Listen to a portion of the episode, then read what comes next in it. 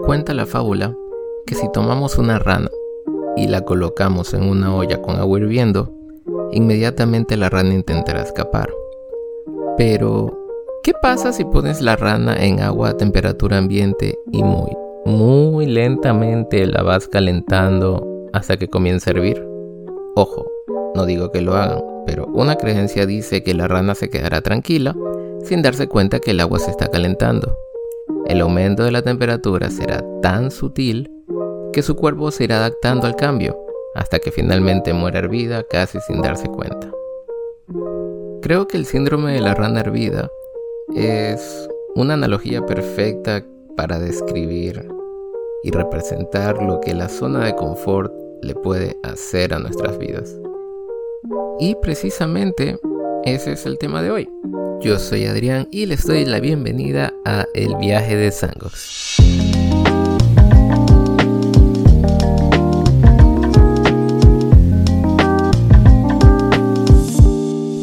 Y bueno, entrando en materia de definición, como su nombre le indica, la zona de confort es aquel lugar o situación o situaciones en las cuales nos sentimos cómodos, seguros y hasta familiarizados con, con el entorno.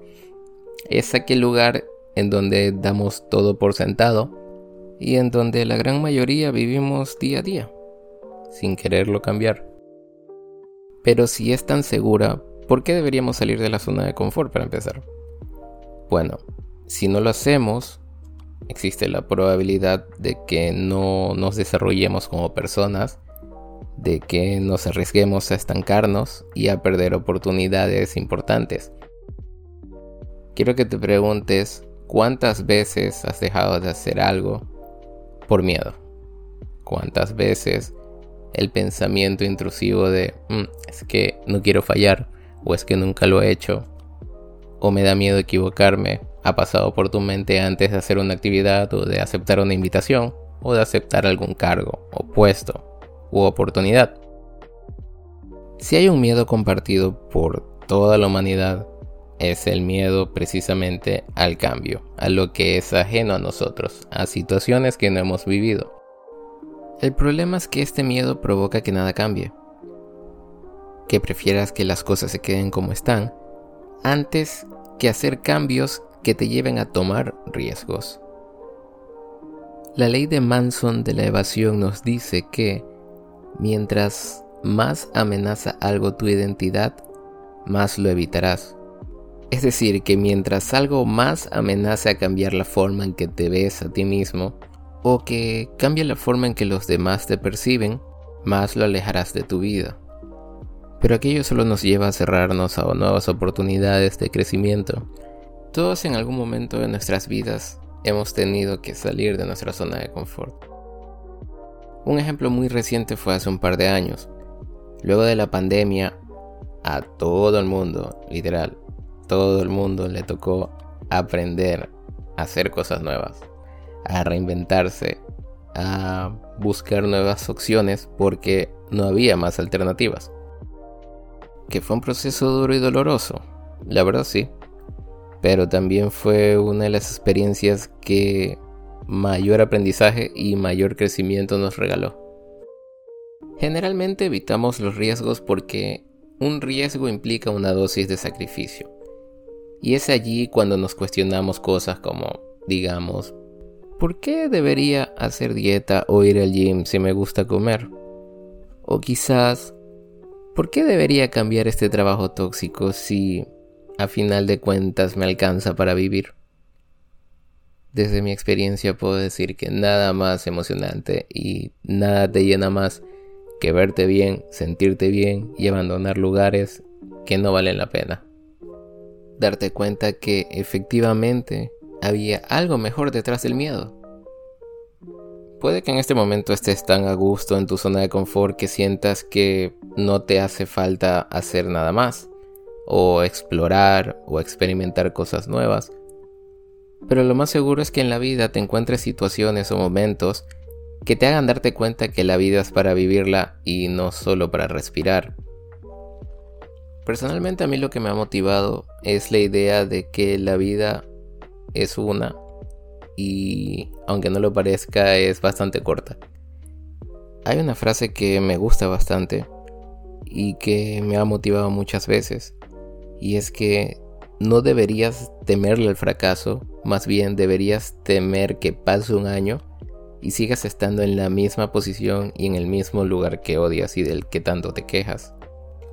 Por pensamientos así es que he tomado las decisiones que he tomado a lo largo de mi vida. He rechazado trabajos en los que no me sentía a gusto.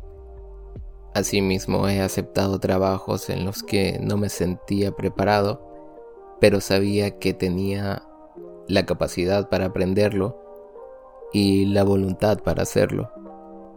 Y esto no se queda solo en cuestiones de trabajo. Yo creo que soy una de las personas más sedentarias que conozco y aún así he estado yendo al gym por los últimos cuatro meses, precisamente porque quería un cambio, quería lograr algo nuevo y quería verme bien. En última instancia, el cambio más radical que he hecho fue precisamente dejar Ecuador y venir a Estados Unidos a empezar una nueva vida desde cero. A pesar de que en Ecuador estaba mi vida y estaban todos los que conozco, la verdad es que me sentía estancado. Bueno, no solo me sentía estancado, la verdad es que estaba estancado. Y mucho era por el conformismo. Justamente tenía pensamientos de, ok, este trabajo me sirve para vivir. Eh, esta ciudad la conozco, eh, sé todos los lugares a los que puedo ir, pero cada día caí en la rutina, la verdad. Cada día no era muy distinto que el anterior y quería un cambio, quería un cambio, pero la verdad es que no hacía nada para lograrlo. Por ahí dicen que locura es hacer lo mismo una y otra vez y esperar resultados diferentes. Yo quería cosas diferentes y quería una vida diferente, pero no hacía nada para, para cambiarlo.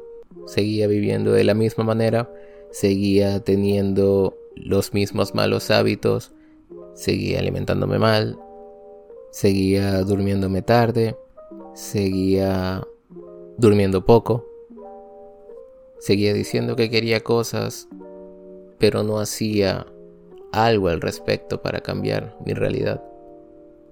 Seguía diciendo que quería cosas, pero la verdad es que no siento que hacía algo lo suficientemente importante como para cambiar la realidad en la que vivía. Hasta que se dio la oportunidad y la verdad la, la tomé sin pensarlo. Claro que la nueva vida implicaba nuevos desafíos.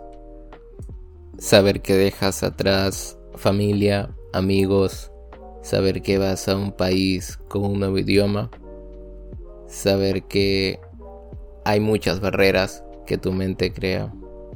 Saber que probablemente habrán muchísimos desafíos y muchas cosas para las que no sabes si estás preparado o no. Y no voy a mentir, que tenía miedo, pues lo tenía. Pero la verdad eso no me detuvo. Y no me detuvo precisamente porque quería un cambio. Quería darme la oportunidad de crear una vida de la cual yo me siento orgulloso y de la cual yo diga no tengo ningún arrepentimiento de esto porque cada decisión que tomé la tomé en base al conocimiento que tenía en ese momento y a lo que quería lograr a largo plazo. Entonces, ¿cómo podemos salir de la zona de confort? Yo creo que hay varias opciones. Eh, una de ellas es que simplemente no tengas más opciones y tengas que hacer cambios locos en tu vida. Pero la verdad es que se puede hacer paso a paso. Creo que una de las formas es establecer metas realistas y desafíos un paso a la vez. Por ejemplo, si siempre has querido aprender a tocar un instrumento musical, eh, puedes empezar a tomar clases en línea. O si quieres aprender un nuevo idioma, eh, buscar un poco de donde se habla o si quieres aprender a hacer algo nuevo, buscar tutoriales o cursos en internet para ir avanzando poco a poco y eventualmente un paso a la vez aprender a hacerlo. Créeme que hacer cosas que nos asusten puede ser muy difícil al principio. Lo mismo me pasó cuando estaba pensando en crear un podcast. Pero la verdad es que al final el resultado es bastante gratificante. y también te ayudará mucho a descubrir cosas de ti que no sabías. Ten presente que a la larga, eh, salir de tu zona de confort implica que hagas cosas para tu bienestar, para tu futuro y para tener una mejor vida. Pero asimismo hay que tocar un punto importante y salir de tu zona de confort no significa que abandones completamente todo lo que te hace sentir seguro y cómodo. Más bien la idea es expandir esta zona de confort, no destruirla por completo. Ya que siempre es importante que tengas un lugar seguro al que puedas volver cuando te sientas abrumado o abrumada. En todo caso, recuerda que es normal que todo se sienta muy incómodo al principio, pero a la larga el crecimiento y el aprendizaje personal valen muchísimo la pena. Y recuerda que la vida que quieres está al otro lado de las cosas que no quieres hacer. Soy Adrián, muchísimas gracias por haberme escuchado y nos vemos en el próximo episodio.